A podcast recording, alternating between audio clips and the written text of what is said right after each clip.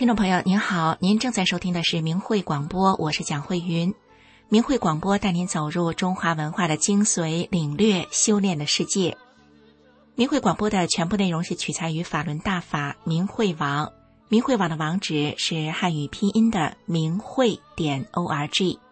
明慧广播的首播时间是每周五晚上九点到十点，重播时间是周六的下午一点到两点。听众朋友，新年马上就要到了，先祝贺您呢，在新的一年当中有新的气象，在新的一年当中呢，与自己的理想更靠近一些。不知道您知不知道哈？全世界最畅销的一本中文书是哪一本书呢？很多人呢可能会说哈，啊，是老子所写的《道德经》吧，是流传世界啊最广、影响力最大的一本中文书了。确实呢，《道德经》是两千多年前所流传下来的道家的修炼经典，是极具内涵的一本书。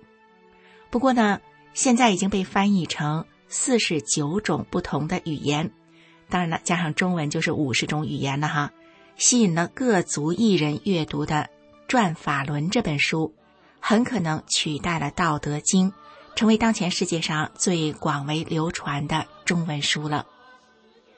法轮大法自一九九二年由李洪志先生传出，在法轮大法的主要著作《转法轮》这本书里，包含了从修炼入门到修炼圆满所需的一切法理。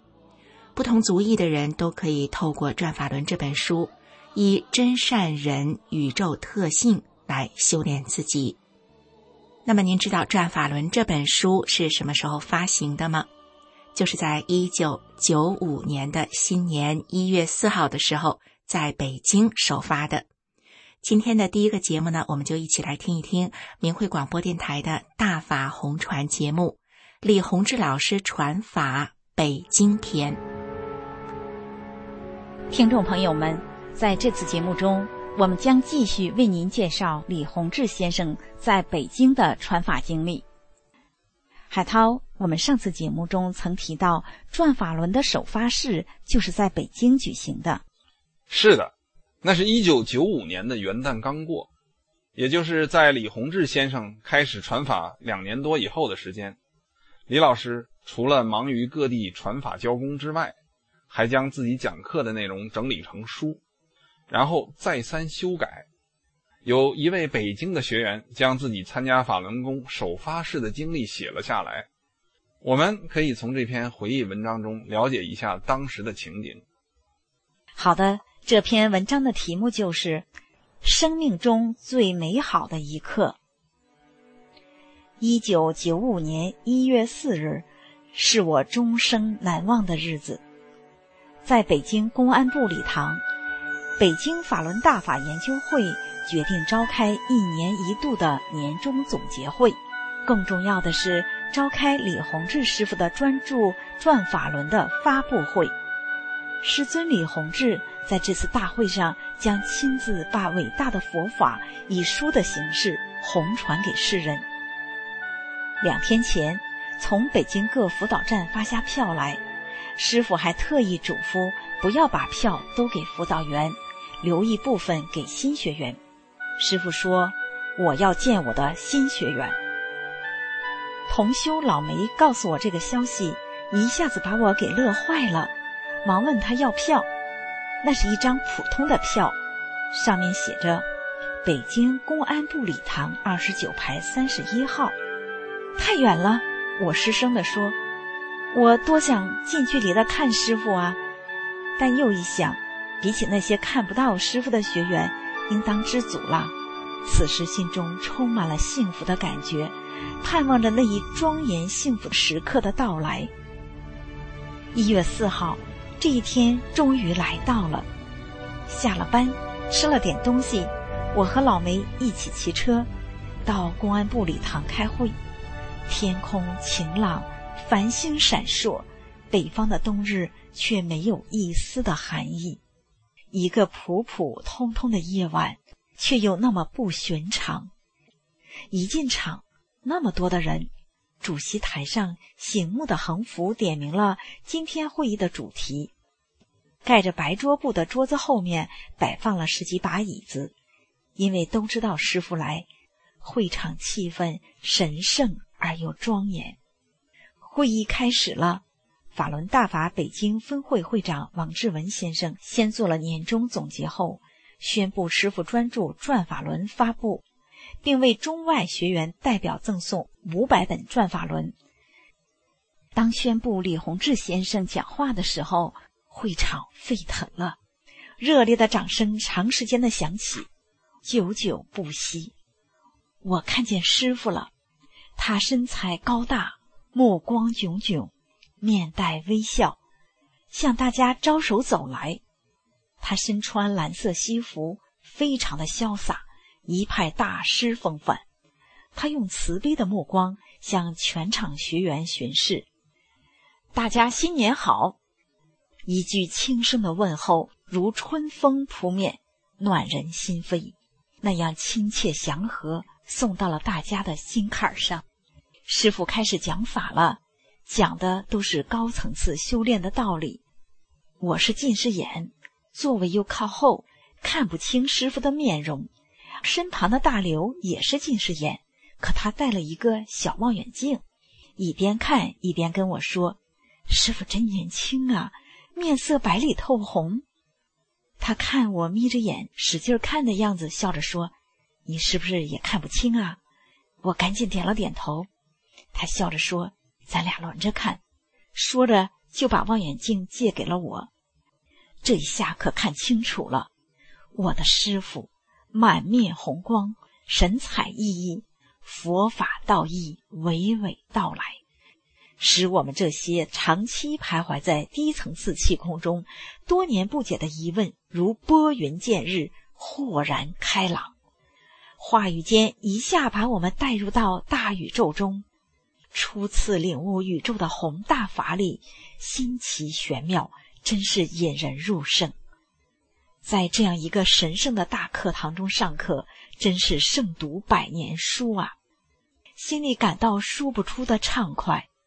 师傅说：“转法轮专著今日发布，大家不久都会读到，得到这部法，就会知道修炼的法理，按照大法去修，就会修炼圆满。”时光飞逝，多少年过去了，可这幸福美好的一刻，却永远永远留在了我的心中，成为一种无形的动力，激励着我。在修炼的路上，随师正法，不断精进。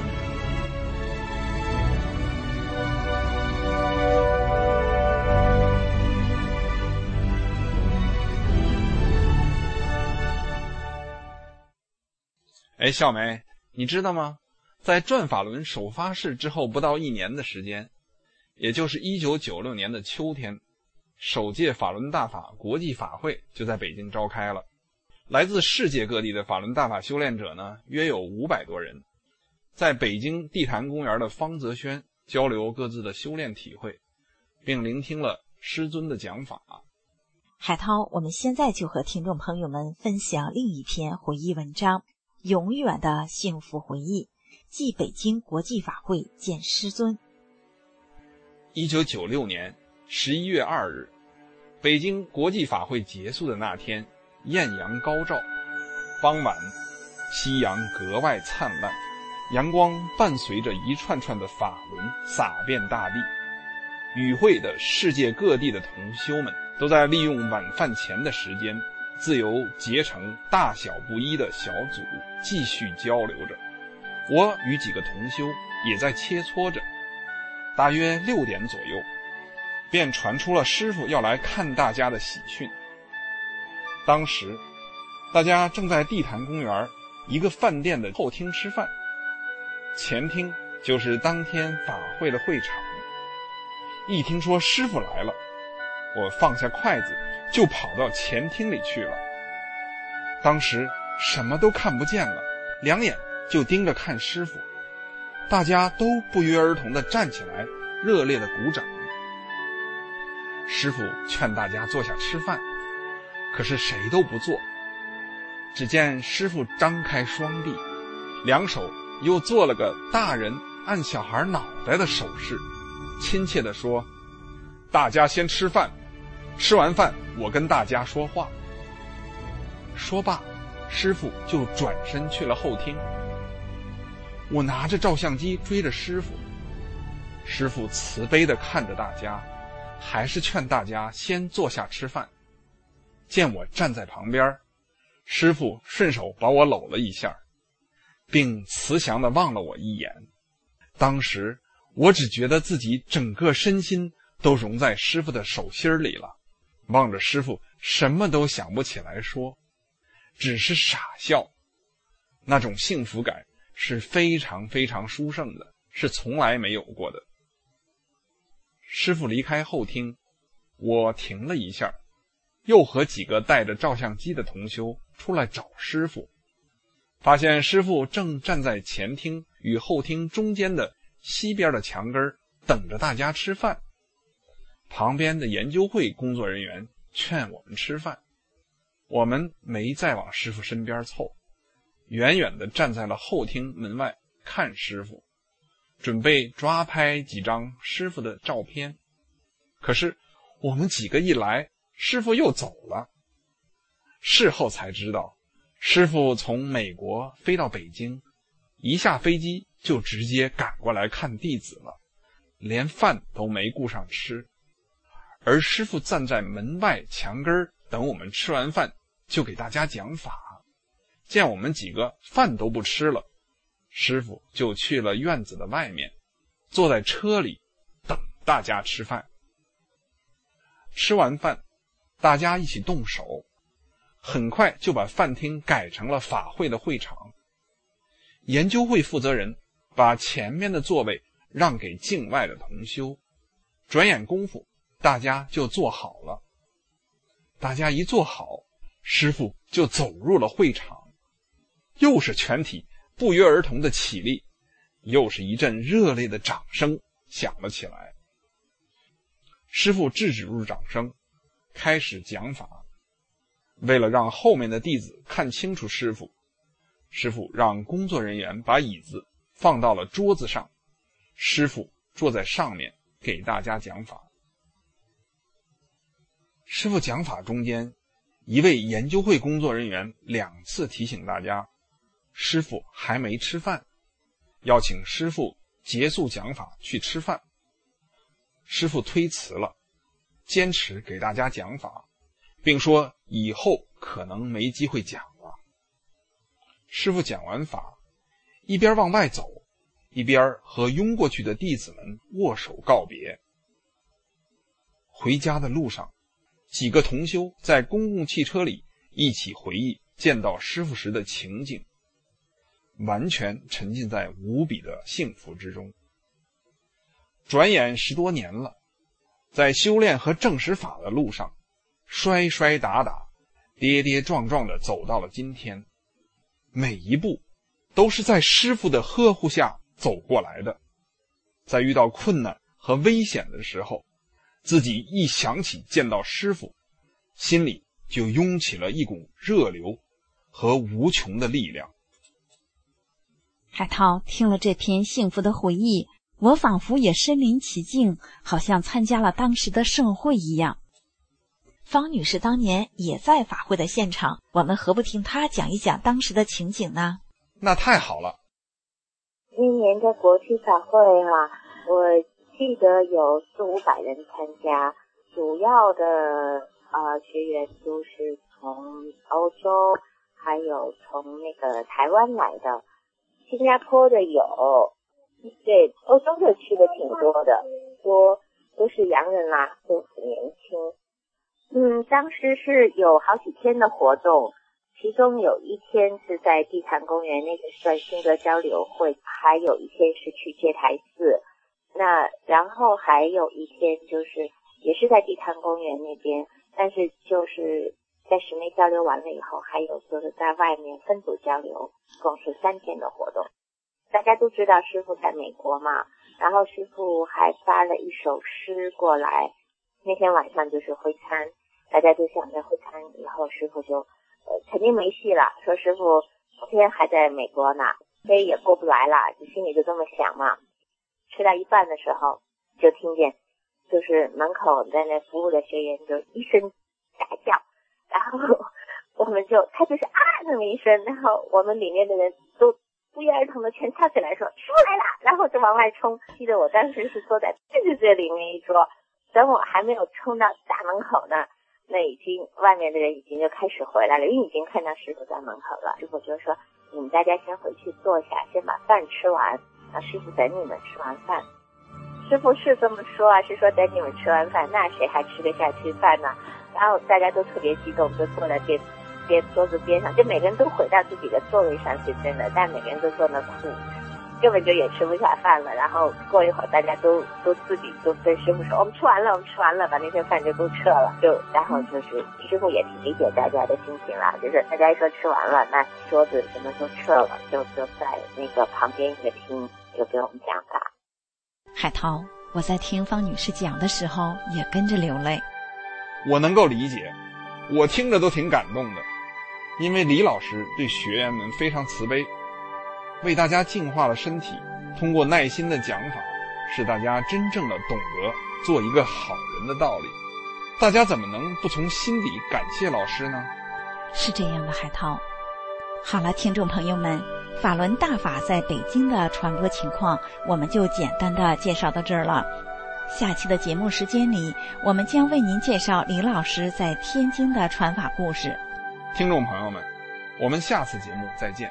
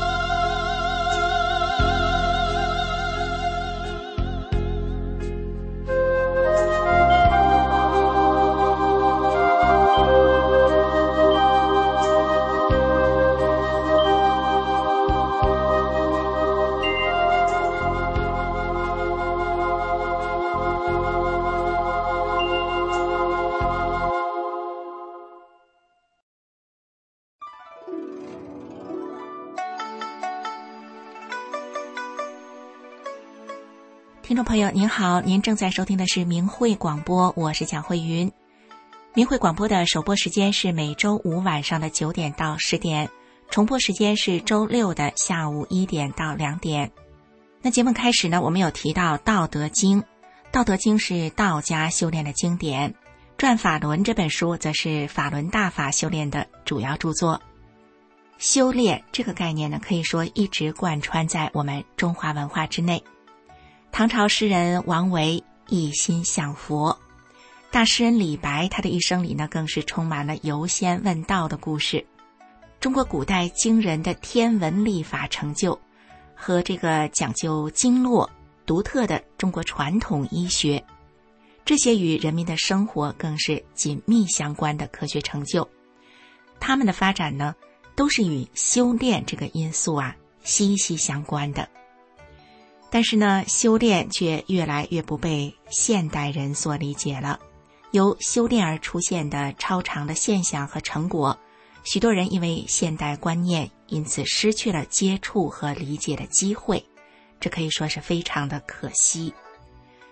大科学家牛顿他在晚年时曾说过这样一句话啊：“他说，我的工作和神的伟大创造相比，我只是一个在海边使小石和贝壳的小孩子。真理浩瀚的海洋，远非我们所能尽窥。”我想这句话呢，或许值得我们大家想一想，体会体会。不过呢，现在依然有许多人呢，能够理解到修炼的珍贵。接下来呢，我们一起来听一听明慧广播电台法轮功真相节目。这个节目当中呢，我们可以听到一些中外专家学者是如何认识法轮大法的。您现在收听的是明慧广播电台。您现在收听的是明慧广播电台。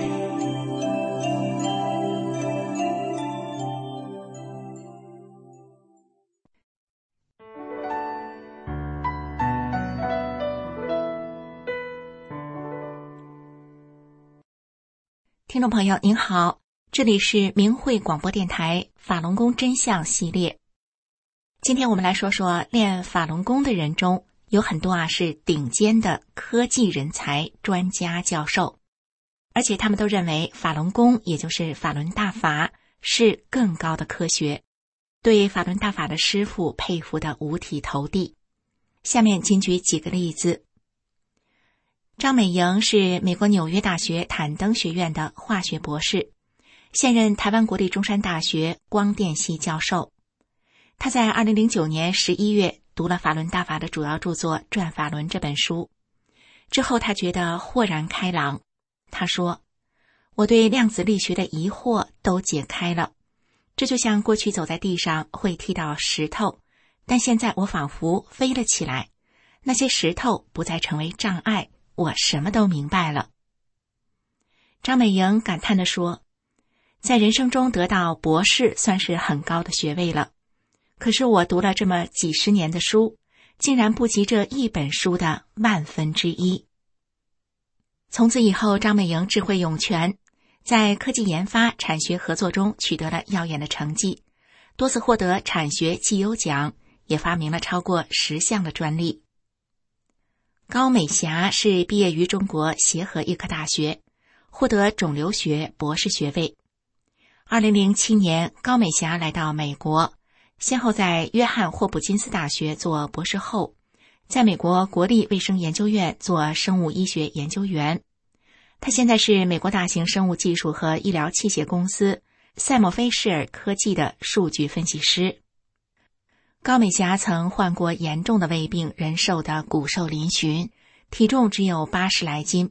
她吃了不少中西药都没有效果。一九九八年，他开始修炼法轮功。一个月内，他的胃病就全好了，这让他感觉很神奇。作为从中国大陆最好的医科大学毕业，一路在行业顶尖的机构和公司从业的专业人士，高美霞深知医学是很有限的。他说：“大部分病其实医学也是束手无策，或者他只能对症不能除根。”随着我慢慢了解法轮功，就发现这其实才是一个更高的科学，只不过就是有的人比较僵化，思维比较局限，没有去开放思想，没有去了解它。谢田是美国南卡罗来纳大学艾肯商学院的终身教授。一九八四年，谢田在北京大学读研究生时，和导师参与了对气功特异功能的研究。他发现很多气功师的功能是真实存在的，由此破除了无神论对他的影响。从此，谢田开始寻找人生的真谛。一九九七年，一位朋友给了他一本《转法轮》，让他找到了十几年苦苦追寻的答案。谢田说：“滚滚红尘之中，居然有这么一部高德大法，把从古到今中国和世界各地。”所有的奥秘传奇都串起来了，都讲清楚了。这本书能让你回到原来的本源，修炼到更高的境界。聂森博士则是毕业于美国伊利诺伊大学厄巴纳香槟分校，目前聂森博士是美国天主教大学机械系教授兼系主任。聂森教授在燃烧、燃料、动力、能源、环境污染、气候变迁等研究领域都是颇有成就，曾经被中共政府和中国学术界奉为座上宾。然而，因为修炼法轮功，被中共列为反共人士。聂森教授表示，中共把很多美国各行业顶尖的学者一步步推到对立面去。大家都看过很多书。就是佩服法轮大法创始人李洪志师傅讲的法，这个是共产党怎么打压都没有用的。黄祖威是美国太空总署的科学家，他以前觉得气功或是一些超常的现象是不可信的，但是他看了《转法轮》这本书后，他的思想开了窍，他发现《转法轮》把很多科学还没法解释的东西，其中包括。人从何处来，将往何处去？宇宙是怎么回事？善恶有报等等，都非常清晰的、系统的讲述了出来。黄祖威说：“我觉得这本书所讲的非常有道理，非常有科学性。”黄祖威指出，其实在这个空间中，有很多科学还没有认知的事物，不能说它不存在，没看到或还没有认识到。那是因为现有科学没有达到那个程度。比方说，我们眼睛看不到收音机、电视机的无线电波，但事实上，只要你有这个设备，打开就可以接收到声音和图像。听众朋友，其实法轮大法的学员中，专家学者还有很多很多的。时间关系，我们今天只能给您举出几个有限的例子。今天的法轮功真相系列节目就到这里。以上为您带来的是中外专家学者说，法轮大法是更高的科学。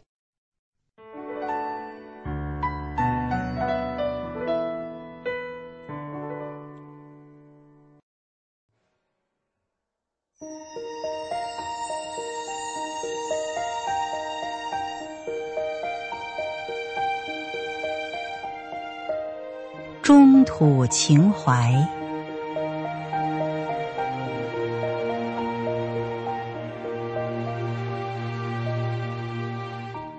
我爱中土之邦，那是我落地和生长的故乡。我爱中原文化，那是上下五千年文明的精华。日出而作，日落西，春上桃花，秋看菊。男耕女织，童子乐，积德行善，小因果。窗明几净，群装素，教子相夫，暗齐眉。闲来琴棋又书画，亭畔水影白云飞。君子谦谦，重仁义，敬天知命，古今晓。齐家治国平天下，修心养德文武道。中土之邦啊，悠远记忆牵挂着你。中原故土啊，你让多少大德高士心驰梦绕。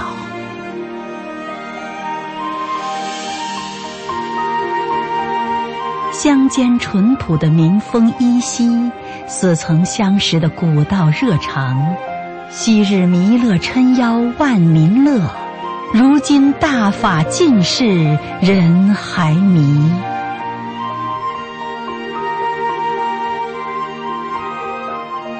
西安的雁塔，故宫的墙，可知太宗今在何方？京城的古庙，郊外的观，千古的生死轮回，谁解了？中原之邦，过客的故乡；中土大地，过客的故乡。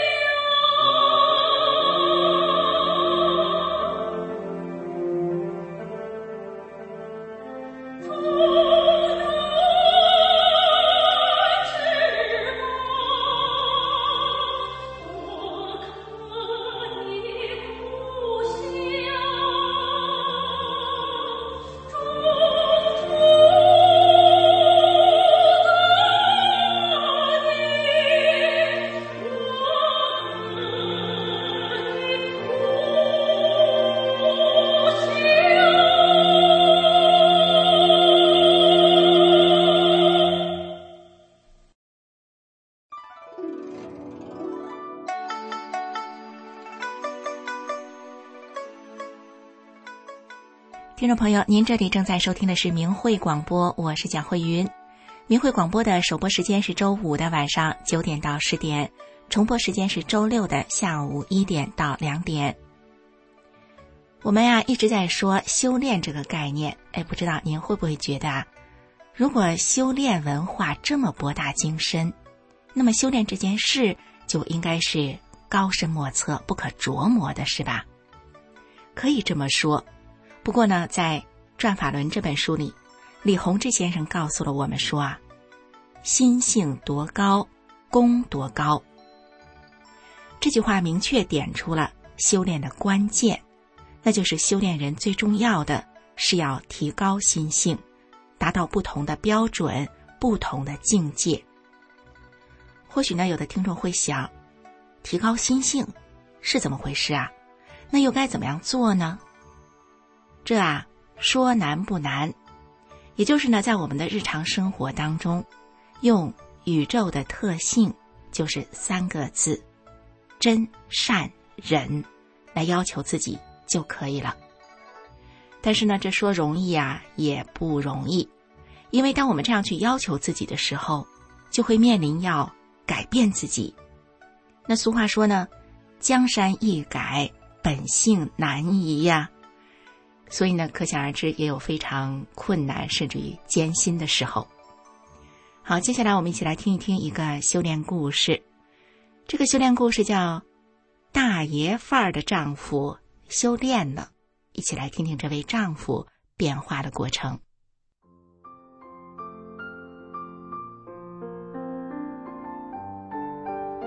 听众朋友，今天要跟您说的是一个大爷范儿的丈夫。怎么会走入大法修炼的故事？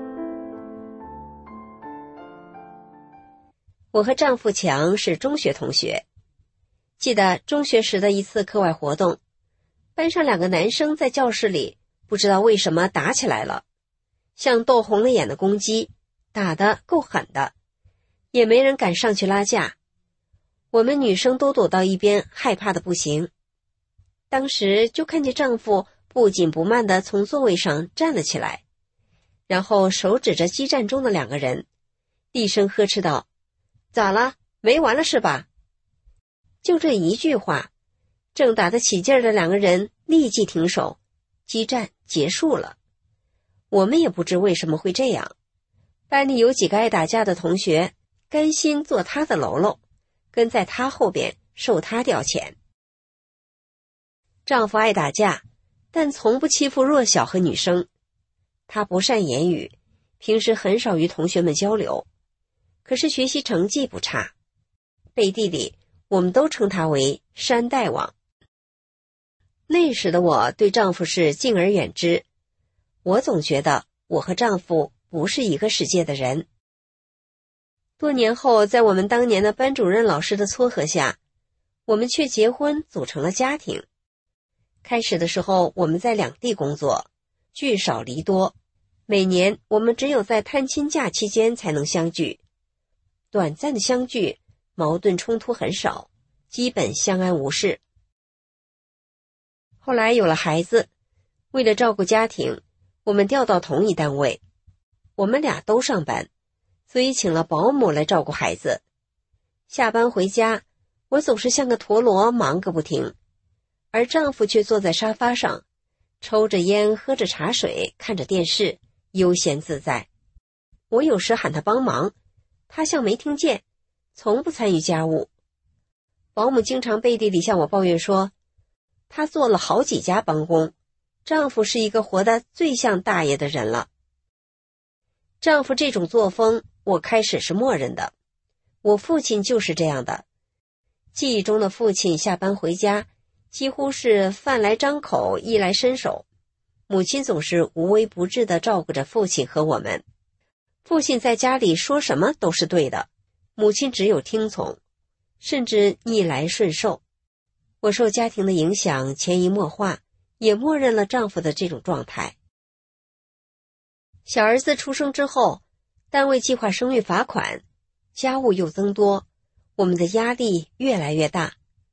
而丈夫却依然是我行我素，大爷范儿依旧，我有些承受不住了，开始抗争。每到星期天是我们的工作休息日，也是保姆休息的时间，同时也是我们夫妻开战的时候。星期天，丈夫经常约上他的哥们儿，有时在朋友家，有时在我家打牌喝酒，时常中午的酒喝到晚上，晚上的酒要喝到半夜。而丈夫每天要吸两包烟，弄得家里整天烟雾缭绕，酒气熏天。我和孩子身上都是烟味儿，我由苦口婆心到抱怨，再到严厉指责，指责丈夫不干活，烟抽得凶。对于我的指责，丈夫却蛮横的回我说：“你说的那些都是女人干的活儿，家里的活要大老爷们做了，还要女人干啥？抽烟喝酒是男人的专利。”丈夫骑摩托车飞快。车子发出尖利的怪叫声，在人群中呼啸而过，人们吓得老远就躲开。我要求丈夫要注意，他也不往心里去，毫不在意的回我说：“摩托车动静大就对了，没动静慢腾腾的那是老牛车。”丈夫的专横跋扈让我觉得我的忍让和抗争都是徒劳，我看不到生活的美好和希望。我想到了离婚，我拟好了离婚协议，让他签字。丈夫拿过离婚协议，看都没看就撕得粉碎。我平静的告诉他，协议不行，那就起诉离婚，咱们法院见。丈夫看我写请求离婚起诉，就拿孩子要挟我，我不为所动，只说咱们法院见。丈夫看我是铁了心要离开他的。急忙叫来了单位领导帮他，向我求饶，并保证改掉他的坏毛病，求我不要离开他。以后的日子里，丈夫开始学着做家务，但我的心里并没有胜利后的喜悦。看着他像个大熊猫，缓慢笨拙地做着家务，我的内心反而有着隐约的酸楚。对于抽烟喝酒，丈夫开始有所收敛。但慢慢的又恢复了原样，不过这也是我预料之中的。然而，工作生活的压力使我的身体每况愈下，失眠、鼻炎、咽炎、心脏病。当心脏病严重的时候，我中途要歇两次才能爬上我四楼的家。我们家生活质量也逐渐下降，饭菜质量、家庭卫生等等一塌糊涂。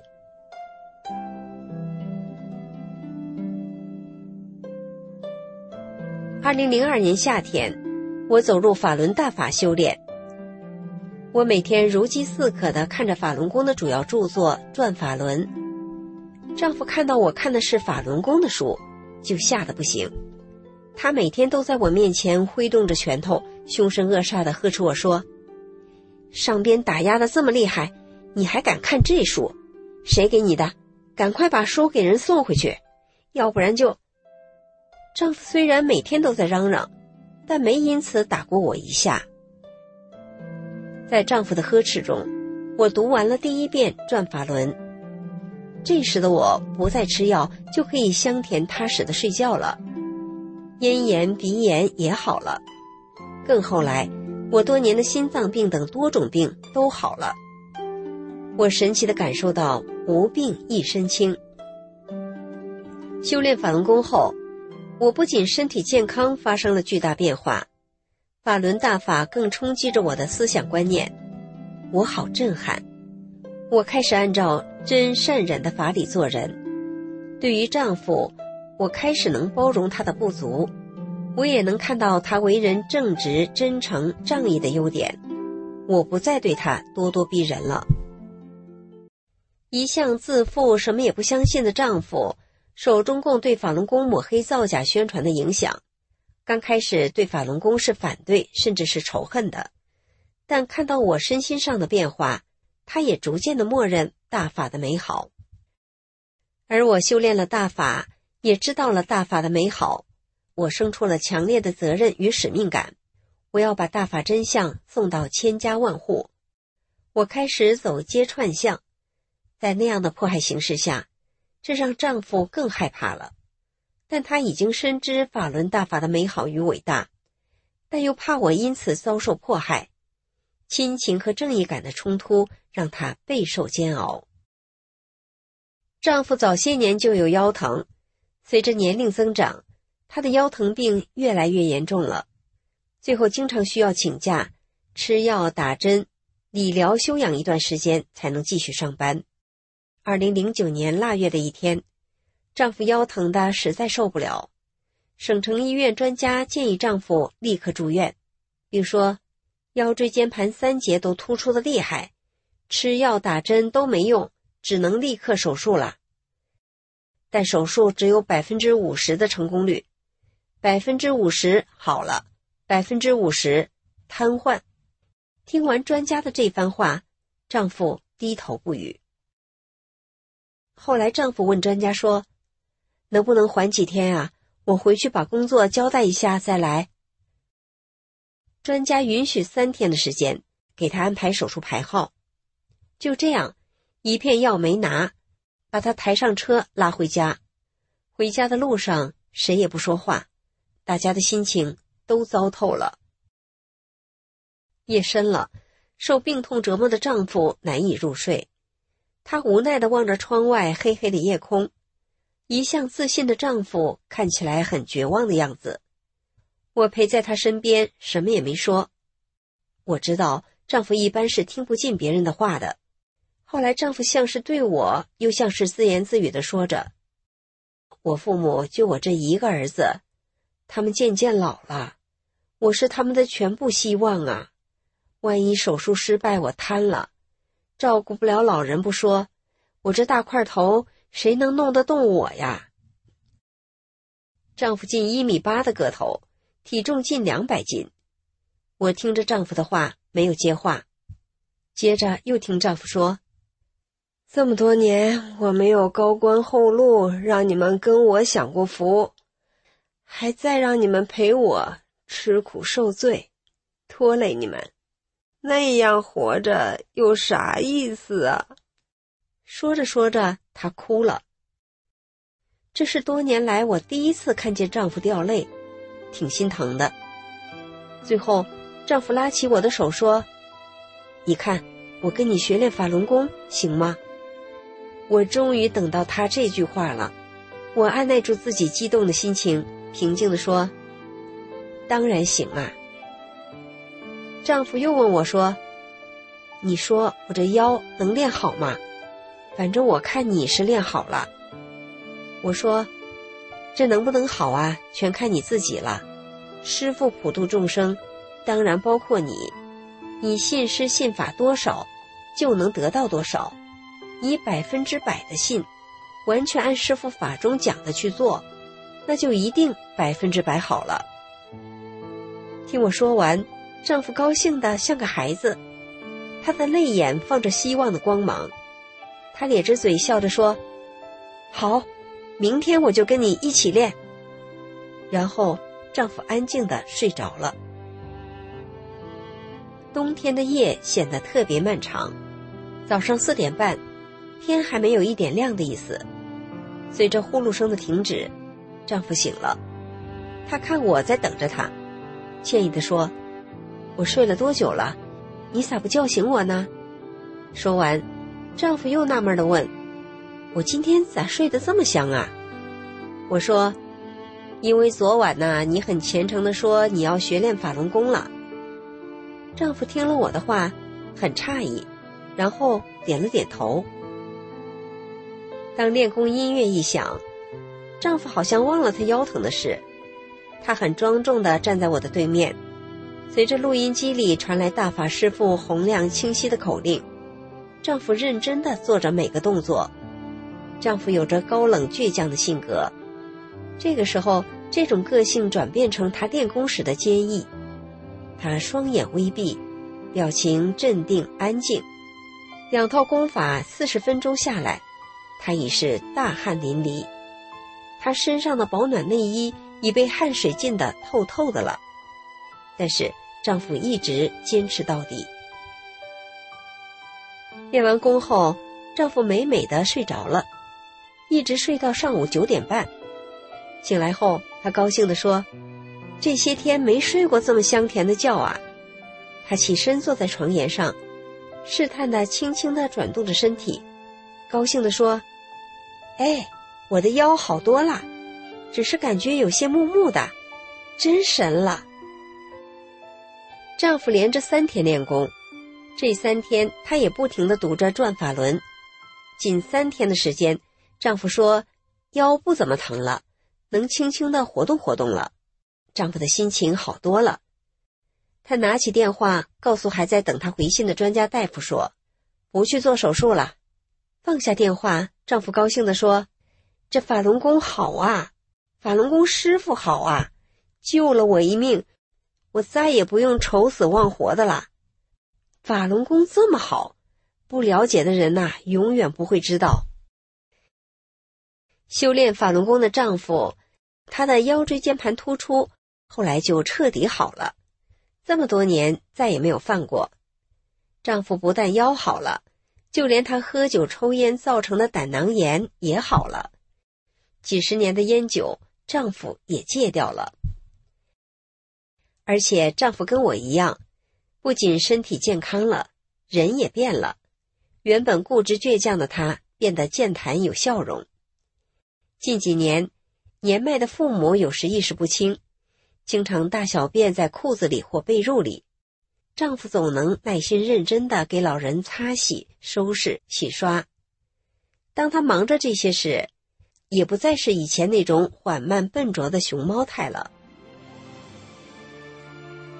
老父亲经常对亲戚朋友夸赞道：“法轮功好，法轮功师傅伟大呀，把我这儿子教化的这么好，是我做梦都没想到的。这是我和老伴儿的福，是我们全家的福啊！”听众朋友，俗话说：“江山易改，本性难移。”一个大爷范儿的大男人变了，虽说这对社会的影响不太大。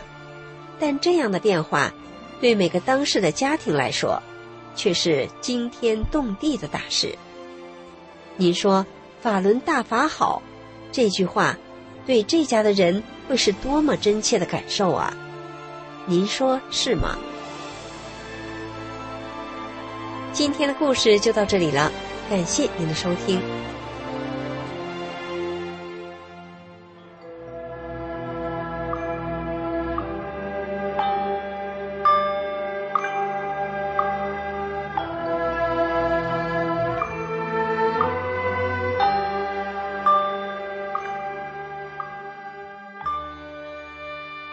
轮大法又称法轮功，是由李洪志先生于一九九二年五月传出的佛家上乘修炼大法，以宇宙最高特性真善忍为根本指导，按照宇宙演化原理而修炼。法轮大法直指人心，指出真正修炼。就得按照真善忍的标准修炼自己的这颗心，叫修心性。李洪志先生在法轮功的主要著作《转法轮》一书中写道：“心性是什么？心性包括德，德是一种物质，包括忍，包括悟，包括舍。”舍去常人中的各种欲望、各种执着心，还得能吃苦等等，包括许多方面的东西。人的心性方方面面都要得到提高，这样你才能真正提高上来。这是提高功力的关键原因之一。法轮大法还有修命的部分。这就要通过功法动作去练了。法轮功的五套功法包括四套动功和一套静功，动作简单易学，一上来就把修炼者身上能量淤塞的地方打通，在极短的时间内排除体内的废弃物质，净化身体。完整的一套性命双修的修炼方法，那就既要修又要练，修在先，练在后。不修心性，只练动作是不能长功的。动作是圆满的辅助手段。听众朋友，今天我们一个小时的节目就到此结束了，下周同一时间我们空中再会。